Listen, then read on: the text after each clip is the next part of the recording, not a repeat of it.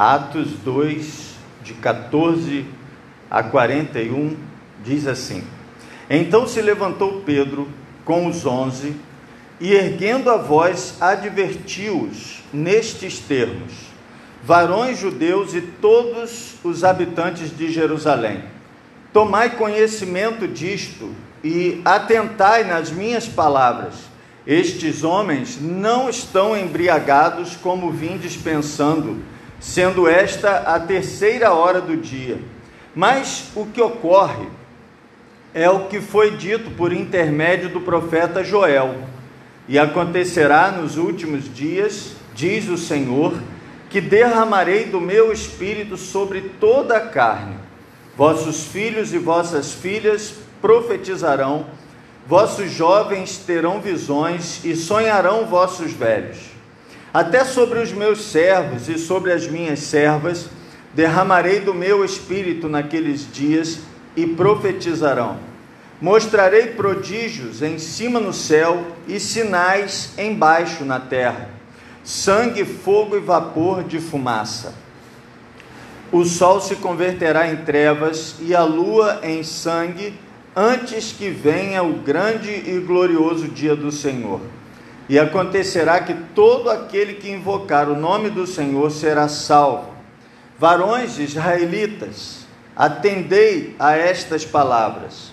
Jesus, o Nazareno, varão aprovado por Deus, diante de vós com milagres, prodígios e sinais, os quais o próprio Deus realizou por intermédio dele entre vós, como vós mesmos sabeis, sendo este entregue pelo determinado desígnio e presciência de Deus, vós o matastes, crucificando-o por mãos de iníquos, ao qual, porém, Deus ressuscitou, rompendo os grilhões da morte.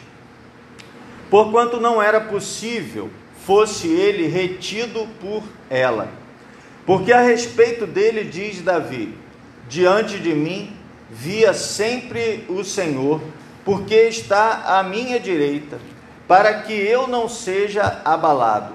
Por isso se alegrou o meu coração e a minha língua exultou. Além disto, também a minha própria carne repousará em esperança. Porque não deixarás a minha alma na morte nem permitirás que o teu santo veja corrupção.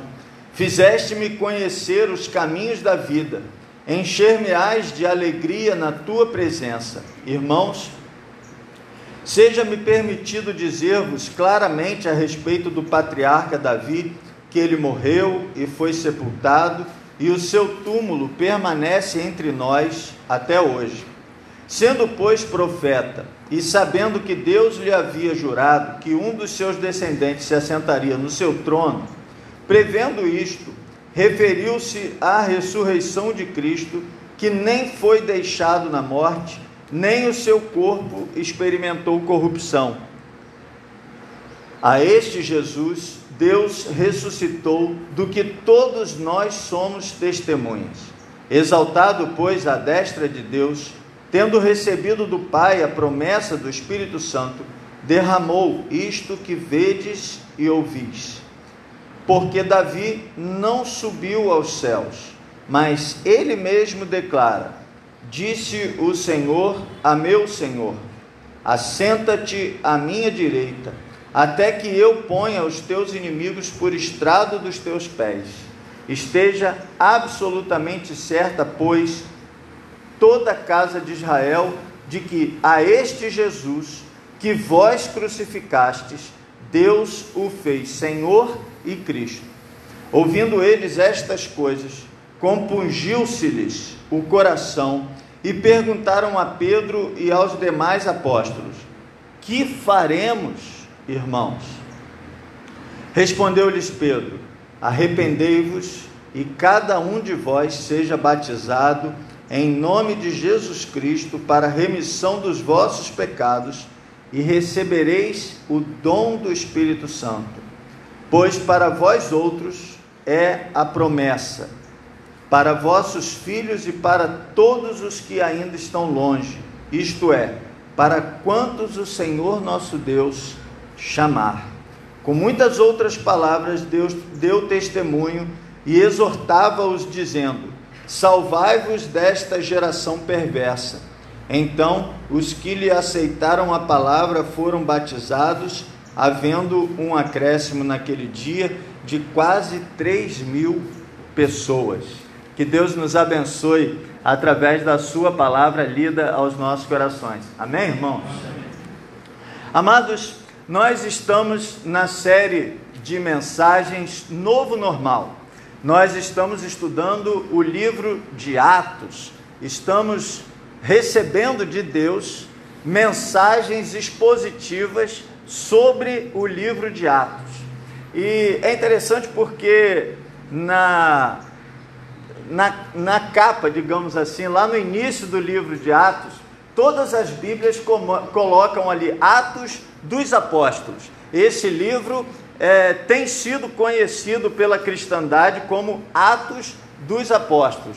Mas nós percebemos que em todo o livro de Atos, o que nós encontramos de principal é a ação do Espírito Santo na igreja. Por isso nós estamos chamando esta série de novo normal. Os discípulos, os apóstolos, os primeiros servos de Jesus Cristo no cristianismo, eles estavam agindo agora numa normalidade nova. Antes, até aquele momento, eles viviam com a presença física de Jesus. Depois que Jesus morreu, ressuscitou, passou 40 dias aparecendo entre eles. Jesus podia comer com eles, Jesus podia falar verbalmente com eles, mas após esses 40 dias, Jesus foi levado aos céus. E é aí que inicia-se o livro de Atos. Agora, no capítulo 2 de Atos, nós vemos a descida do Espírito Santo. Esse é um evento marcante na vida do povo de Deus. E nós vamos perceber que agora o livro de Atos vai contar aquilo que os apóstolos fazem sob, debaixo da ação do Espírito Santo na vida deles e através deles. E nós estamos aqui hoje diante de um texto e eu posso olhar os irmãos daqui e percebê-los um tanto assustados com o tamanho do texto, porque os irmãos estão acostumados com a pregação aí em torno de 50 minutos. Quando eu leio mais ou menos 10 versículos, hoje nós lemos aqui 30 versículos, então eu imagino que os irmãos estejam preparados para ouvirem três horas de mensagem. Obviamente, eu não vou expor os irmãos a, a, esse, a isso. Não porque não haja assunto aqui para a gente levar três horas e eu diria muito mais do que isso, não é? porque eu não consigo imaginar que o apóstolo Pedro tenha falado apenas isso. Então, é muito assunto, se nós formos explorar versículo por versículo, como estamos acostumados, se nós formos explorar dessa forma esse texto, nós vamos passar muito tempo aqui. Ah, entretanto, eu quero que os irmãos pensem hoje, por isso eu li o texto inteiro. Eu quero que os irmãos pensem no que aconteceu aqui. Porque esse texto, ele até poderia ser dividido, mas eu quero demonstrar para os irmãos a forma como o Espírito Santo decidiu realizar a, a obra do cristianismo. E eu não diria apenas a evangelização, que é o que está presente aqui, mas a obra do cristianismo em todos os aspectos. Você percebe que o que a sua Bíblia colocou aí com o título O Discurso de Pedro, você percebe que é um sermão. Eu, inclusive, digo que você poderia ir aí abrir um parêntese e colocar sermão. O sermão de Pedro nós temos aqui uma pregação. perceba, irmãos, nós tivemos no início do capítulo 2, a mensagem que nós vimos no domingo passado, a descida do Espírito Santo. E a primeira coisa que acontece após a descida do Espírito Santo é um sermão, é uma pregação, é uma mensagem. Deus quer nos mostrar algo com isso. Quando ele é, quando ele dirige a pena de Lucas para escrever logo após a descida do Espírito Santo a pregação de um sermão, e quando esse sermão é apresentado, nós levamos aqui em torno de cinco minutos lendo é, o relato de Lucas a respeito desse sermão, eu posso dizer para vocês que isso foi um resumo. O próprio Lucas mostra para nós que isso foi um resumo. Se não, veja aí no seu versículo, é, no seu versículo, vamos ler aqui o final, olha, versículo 37. Ouvindo eles, Aliás, versículo 40. Com muitas outras palavras deu testemunho. Pedro não falou apenas essas palavras aqui que nós levamos cinco minutos lendo. Ele falou, além dessas palavras, muitas outras palavras. Então, a pregação, a pregação da palavra é, ouça isso, irmãos, o principal meio de Deus, através da ação do Espírito Santo, realizar a sua obra em nós e através de nós. Não é por acaso que a pregação da palavra atravessou todos os séculos.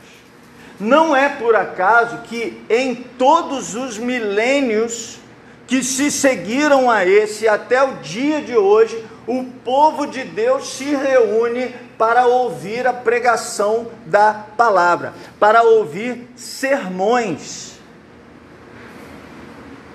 Isso não te chama atenção, irmão? Sobre a importância do sermão para a vida do povo de Deus? Esses homens aqui eram conhecedores de muitas das coisas que Pedro estava falando. Mas o sermão é mecanismo, instrumento de Deus para falar aos nossos corações, para aplicar aos nossos corações, para corrigir aquilo que precisa ser corrigido em nós para dar fortalecimento àqueles que estão enfraquecidos, para dar encorajamento àqueles que estão esmorecidos, tímidos, para dar salvação àqueles que estão perdidos.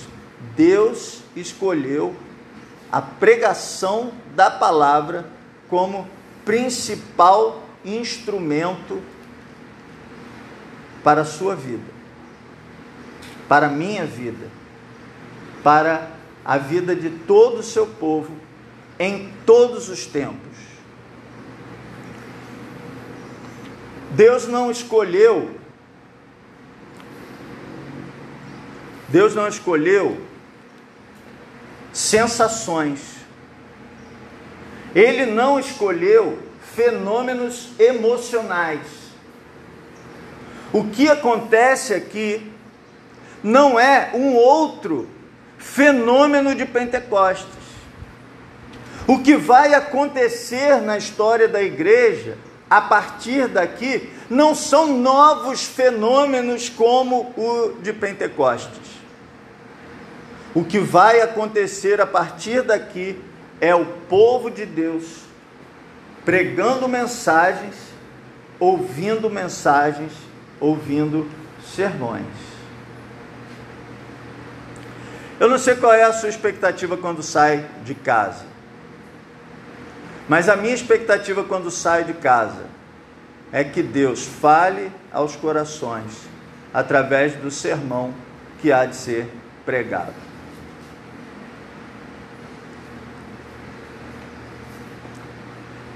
É, a igreja, a, o pastoreio, ele tem muitas faces. O pastoreio, ele impõe ao pastor uma série de atribuições.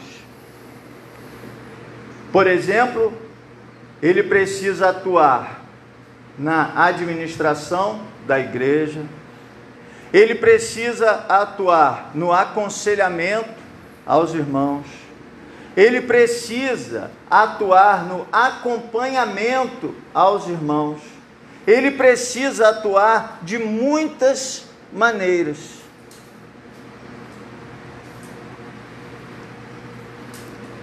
Mas a principal tarefa do pastor da igreja é a pregação de mensagens. É pregar sermões que vão de encontro às necessidades dos irmãos. E eu quero dizer mais uma coisa aos irmãos. Tantos irmãos que estão aqui, os irmãos estão nos acompanhando pela internet. Ninguém no mundo é capaz de pregar sermões mais valiosos para a sua vida do que o seu pastor. Porque me preocupa o evangelho que nós temos visto nos dias de hoje, que é o evangelho de conferencistas, em que parece, a impressão que se tem é que o pastor da igreja não é o principal pregador da igreja. Que o pastor da igreja não é o principal mensageiro para a igreja.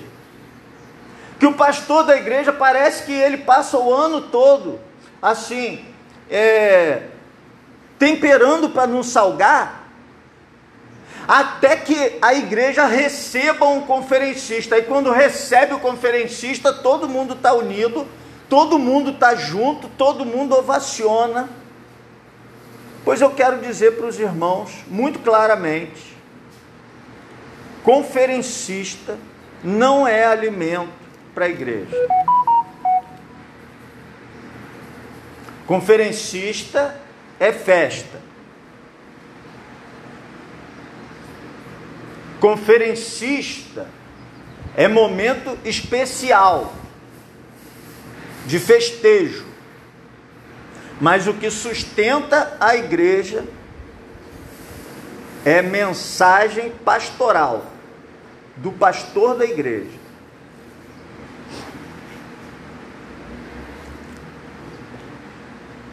Meu pai diz, um ditado lá da roça, que angu de um dia só não engorda cachorro. Ele diz isso. E isso quer dizer o seguinte: isso quer dizer o seguinte: quem vem aqui uma vez, ou um final de semana, que seja, ele não vai te manter alimentado.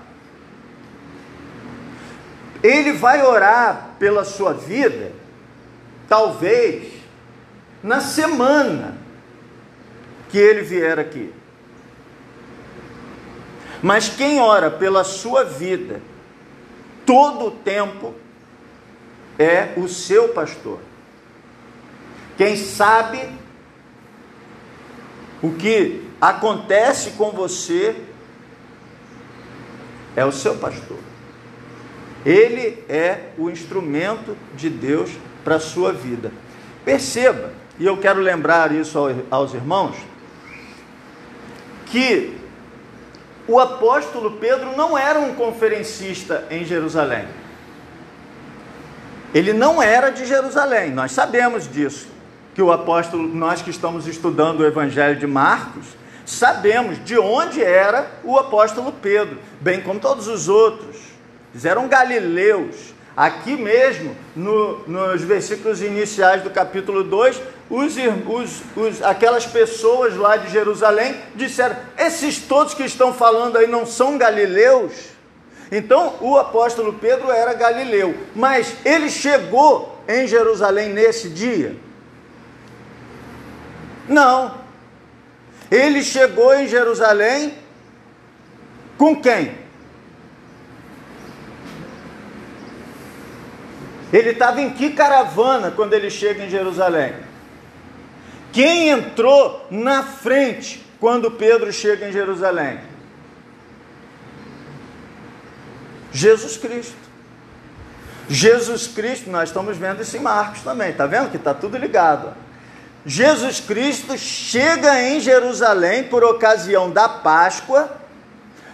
Ele entra em Jerusalém em que veículo? Montado no jumentinho,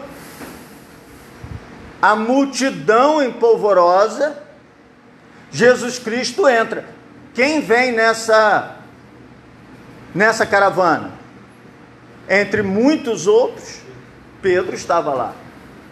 Pedro e os onze estavam lá. Tudo bem. Aí Pedro entra com Jesus na Páscoa e Jesus antes da Páscoa, né? E Jesus é crucificado. Jesus é crucificado depois que Jesus é crucificado na Páscoa. Quando acontece isso aqui? Em Pentecostes. Nós vimos semana passada que Pentecostes significa o quê? 50 dias depois. Depois de quê?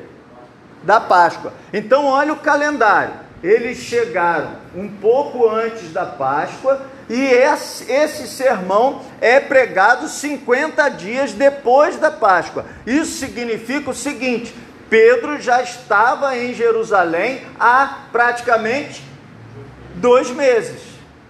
Ele não caiu de paraquedas ali, ele já conhecia o povo dali, ele já estava identificando. Olha, inclusive Jesus diz para eles: Olha, fiquem em Jerusalém até que sejais revestidos de poder para seres minhas testemunhas. Então Pedro estava ali em Jerusalém. E onde Pedro vai se fixar de agora em diante? Em Jerusalém, porque esse grupo apostólico vai se fixar em Jerusalém.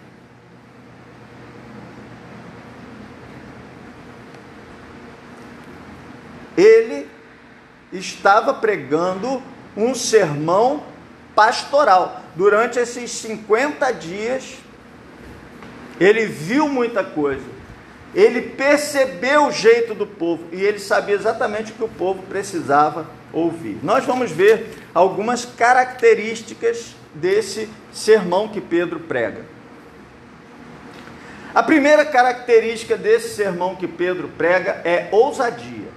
Quero chamar a sua atenção para isso. Nós não podemos deixar de pensar que ele teve muita ousadia. Ele começa demonstrando ousadia e termina demonstrando ousadia. Sabe o que eu estou chamando de ousadia? Ousadia é o seguinte: é falar ao povo aquilo que o povo precisa ouvir, mas que ele não necessariamente queira ouvir.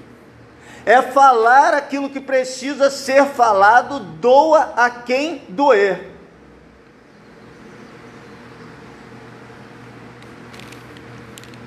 Entende?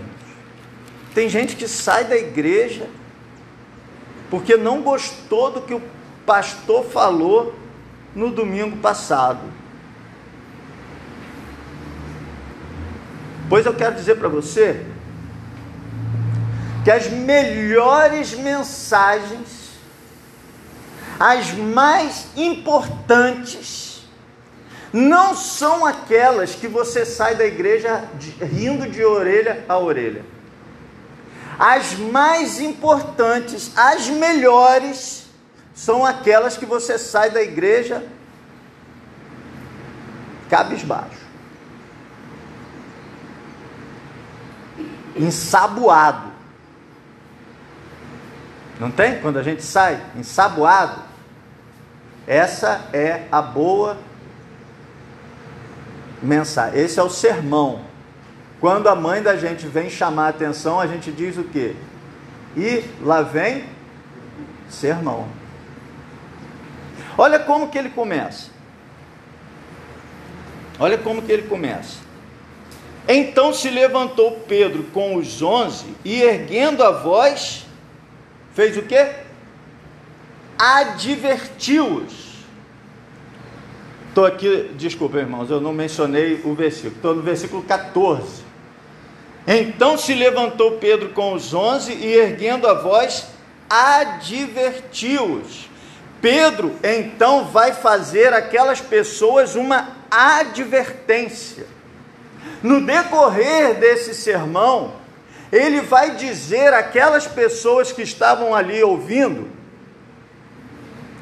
que quem crucificou Jesus? Que eles mesmos crucificaram Jesus. Eles dizem assim: esse Jesus, vocês o crucificaram. E ele vai pregando essa mensagem de forma muito ousada, muito contundente, muito forte. A ponto de, no versículo 37. Vou ler o 36 também, que confirma o que eu falei agora há pouco. Esteja absolutamente certa, pois, toda a casa de Israel, de que a este Jesus que vós crucificastes, Deus o fez Senhor e Cristo. Olha o 37. Ouvindo eles estas coisas, compungiu-se-lhes o coração. Que mensagem extraordinária, porque ele advertiu, porque ele falou a verdade que precisava ser falada e que o coração do povo se compungiu diante dessa palavra que foi pregada. Um sermão ousado da parte de Pedro e um sermão que realmente fez diferença na vida do povo. A palavra de Deus não existe para aumentar o seu conhecimento. A palavra de Deus existe para transformar a sua vida. Eu nunca preparo mensagem para aumentar o seu conhecimento. Preparo mensagem para transformar a sua vida. Para que hoje você saia daqui valorizando os sermões que são pregados para você. Você pensa que a gente gasta quanto tempo preparando um sermão desse?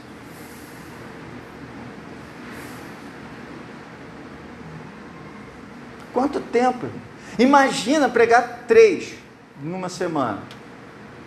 Seria muito mais fácil ficar convidando meus colegas para virem pregar aqui.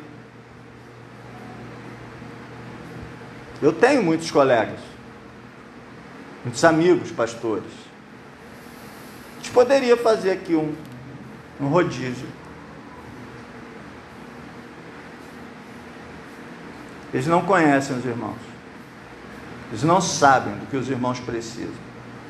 Eu falo com toda sinceridade. Convido os colegas quando é um momento assim extraordinário, assim, a gente vai festejar e convido o colega. Mas os irmãos já perceberam isso. Eu dou preferência a ouvir a prata da casa do que o ouro de fora. Eu, o, o irmão estava falando aqui agora, agora há pouco na escola dominical sobre pregador leigo na igreja. Eu dou preferência à igreja ouvir um pregador leigo da casa do que ouvir um pregador profissional de fora. Porque esse pregador leigo da casa, ele está envolvido, ele sabe o que está acontecendo.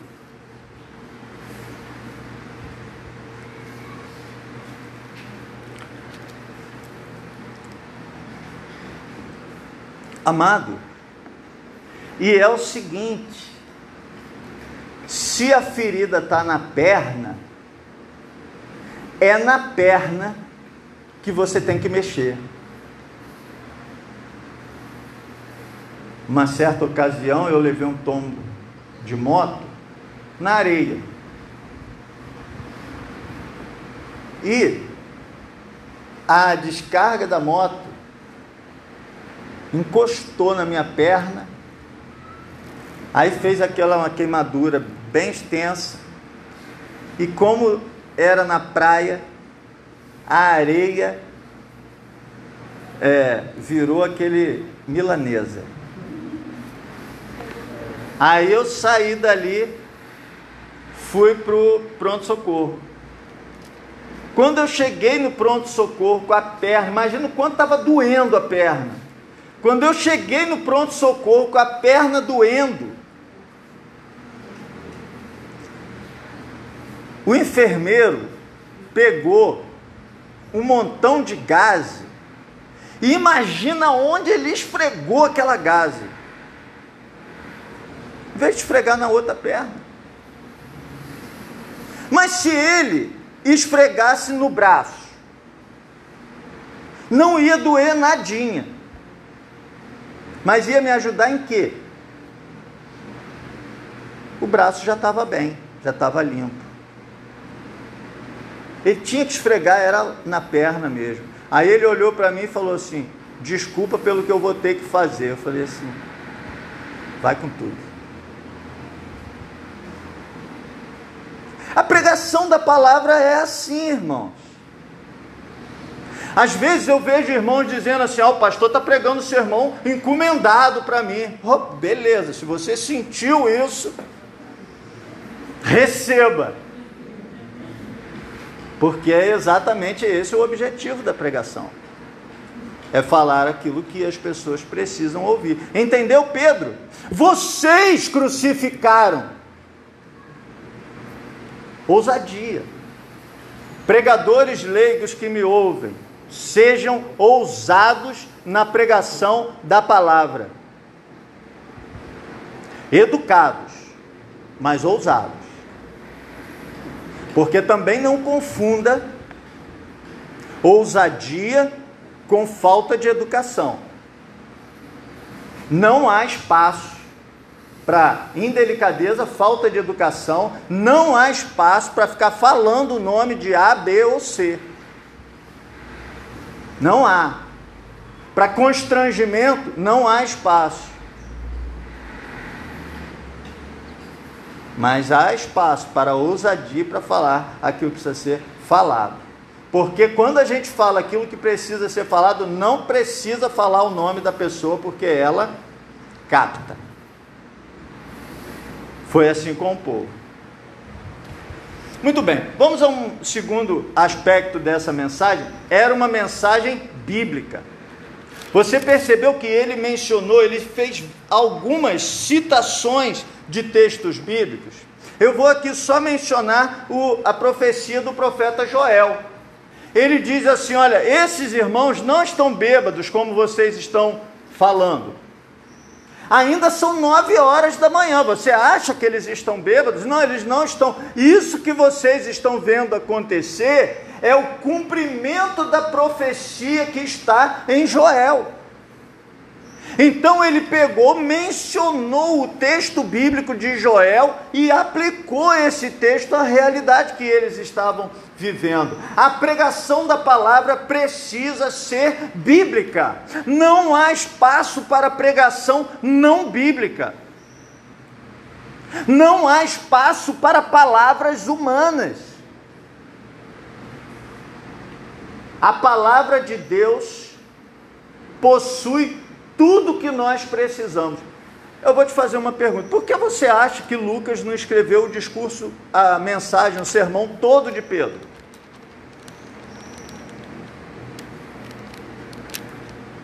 Não podia. Ah, Pedro pregou uma hora. Escreve uma hora. Tem livro aí escrito, irmãos, de. Você pega uma série de mensagens dessa que eu estou pregando, transforma isso em linguagem escrita e, e publica um livro. Tem muito, muito livro aí escrito assim? Tem. Mas sabe por que, que Lucas não se preocupou em escrever o sermão todo de Pedro? Porque a Bíblia não contém tudo que a gente quer saber. Ela contém tudo que nós precisamos saber. O que nós precisamos. É, pasmem os senhores, a Bíblia tem. Já leu a Bíblia toda? Dá para ler a Bíblia toda em um ano? Dá. Dá para ler a Bíblia toda em seis meses? Dá. Eu já li em três meses. Mas é muito, muita coisa escrita. Agora, para sua informação, isso aqui é só um resumo. Tem muita coisa que eu gostaria de saber, mas que não está escrita aqui. Porque a Bíblia não está escrita para eu saber aquilo que eu quero saber. Eu, por exemplo, gostaria de saber que outras palavras foram essas que Pedro falou. Como que ele fez a, a conclusão do negócio? Eu gostaria de saber. Que entonação ele usou para falar isso? Eu gostaria de saber. Bom, mas a Bíblia não está preocupada em responder aquilo que eu gostaria de saber, mas sim aquilo que eu preciso saber. Tudo que está escrito aqui é o que nós precisamos que esteja escrito. Por isso que a Bíblia não precisa de nenhum acréscimo. Eu não preciso chegar para os irmãos aqui e dizer que eu recebi uma revelação ontem à noite e que Deus diz alguma coisa para você por causa daquela revelação que eu tive ontem à noite. Não há necessidade disso. Porque tudo que você precisa, tudo que eu preciso, tudo que a igreja precisa, já está escrito. O que nós precisamos é aplicar isso que está escrito à nossa vida. Então, qual é a pregação da Bíblia? A pregação da Bíblia é assim: a gente lê o texto, interpreta o texto, lança luz no texto. O texto é a grande estrela do culto. Nós precisamos ser apaixonados. Nós precisamos ser um povo que ama a Bíblia.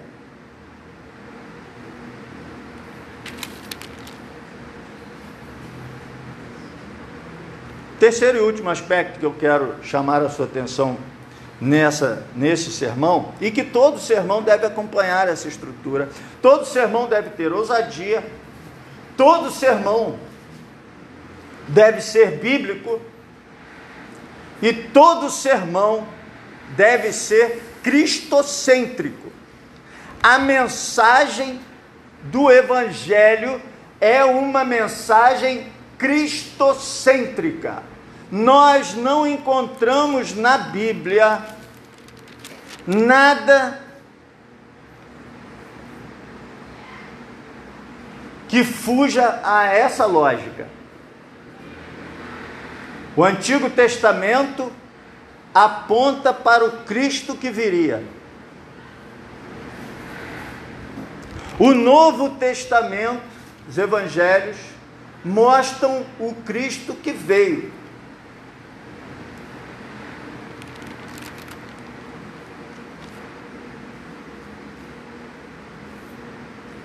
E o restante do Novo Testamento fala que Cristo voltará. Cristo, a Bíblia tem uma única mensagem: a história da salvação em Cristo Jesus. Do Gênesis ao Apocalipse, a história da salvação em Cristo Jesus. Tudo aponta para Cristo. A mensagem tem que falar de Cristo.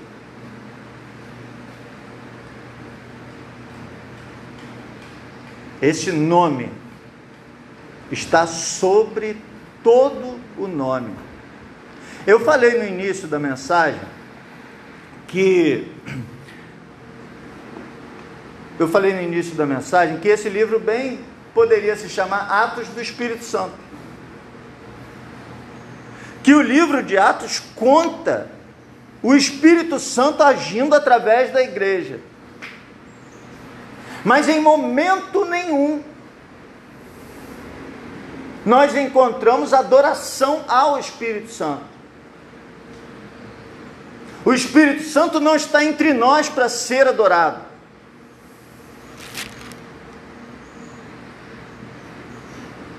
O Espírito Santo está entre nós para nos levar à adoração. Se não, confira comigo lá em João, capítulo 16. João, capítulo 16, versos 7, 13 e 14. Verso 7. Mas eu vos digo a verdade.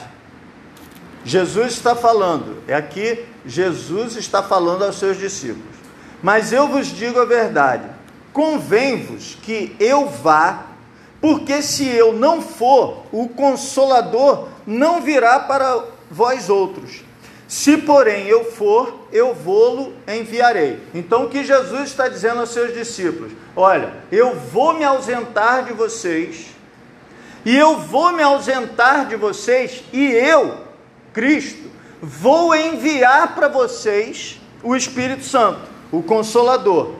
Verso 13: Quando vier, porém, o Espírito da Verdade, ele vos guiará a toda a verdade, porque não falará de si mesmo, mas dirá tudo o que tiver ouvido, e vos anunciará as coisas que hão de vir. Ele me glorificará porque há de receber do que é meu e vou-lo há de anunciar. Percebe a obra do Espírito Santo? Amados, o povo tem igreja, tem igreja de adorador de Espírito Santo.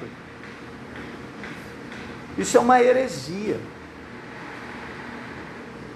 Isso contraria a própria, a própria missão do Espírito Santo. Você percebe a clareza da Bíblia aqui em João. Jesus fez a obra da salvação, a segunda pessoa da Trindade fez a obra da salvação, realizou, pagou o preço da salvação. E ele se ausenta e vai para, se ausenta por assim dizer, né? E, é, fisicamente, ele vai para a glória, ele vai para o céu. Quando ele chega no céu, ele não nos deixa órfãos. Esse texto aqui de João usa essa palavra. Ele não nos deixa órfãos, ele envia para nós o Espírito Santo. Ele envia o Espírito Santo com uma missão muito bem definida não para o Espírito Santo falar de si mesmo, mas para o Espírito Santo falar sobre o que Cristo fez. O Espírito Santo não vem para nos trazer a Ele, o Espírito Santo vem para nos levar a Jesus. E o Espírito Santo vem para glorificar Jesus. Por isso, eu repito, a mensagem, o sermão, ele precisa ser cristocêntrico. Ele precisa glorificar a Cristo. Ele precisa falar de Cristo. Eu vou ler só o exemplo disso no texto, Atos 2, verso 22. Varões israelitas, atendei a estas palavras. Jesus o Nazareno, varão aprovado por Deus diante de vós, com milagres, prodígios e sinais, os quais o próprio Deus realizou por intermédio dele entre vós, como vós mesmos sabeis. E ele vai falar sobre Jesus, ele está aqui declarando o que Jesus fez e o que Jesus representa na nossa vida. O sermão precisa encaminhar as pessoas a Jesus.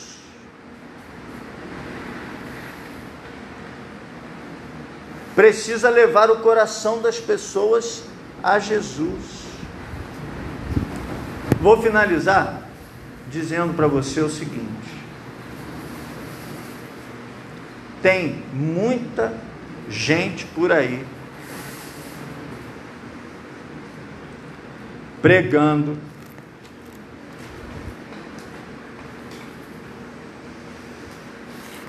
não sei nem se poderia dizer pregando, ah, mas você pode pregar outras coisas.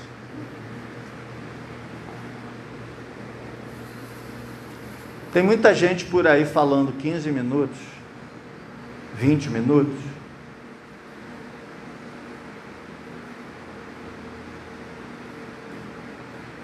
sobre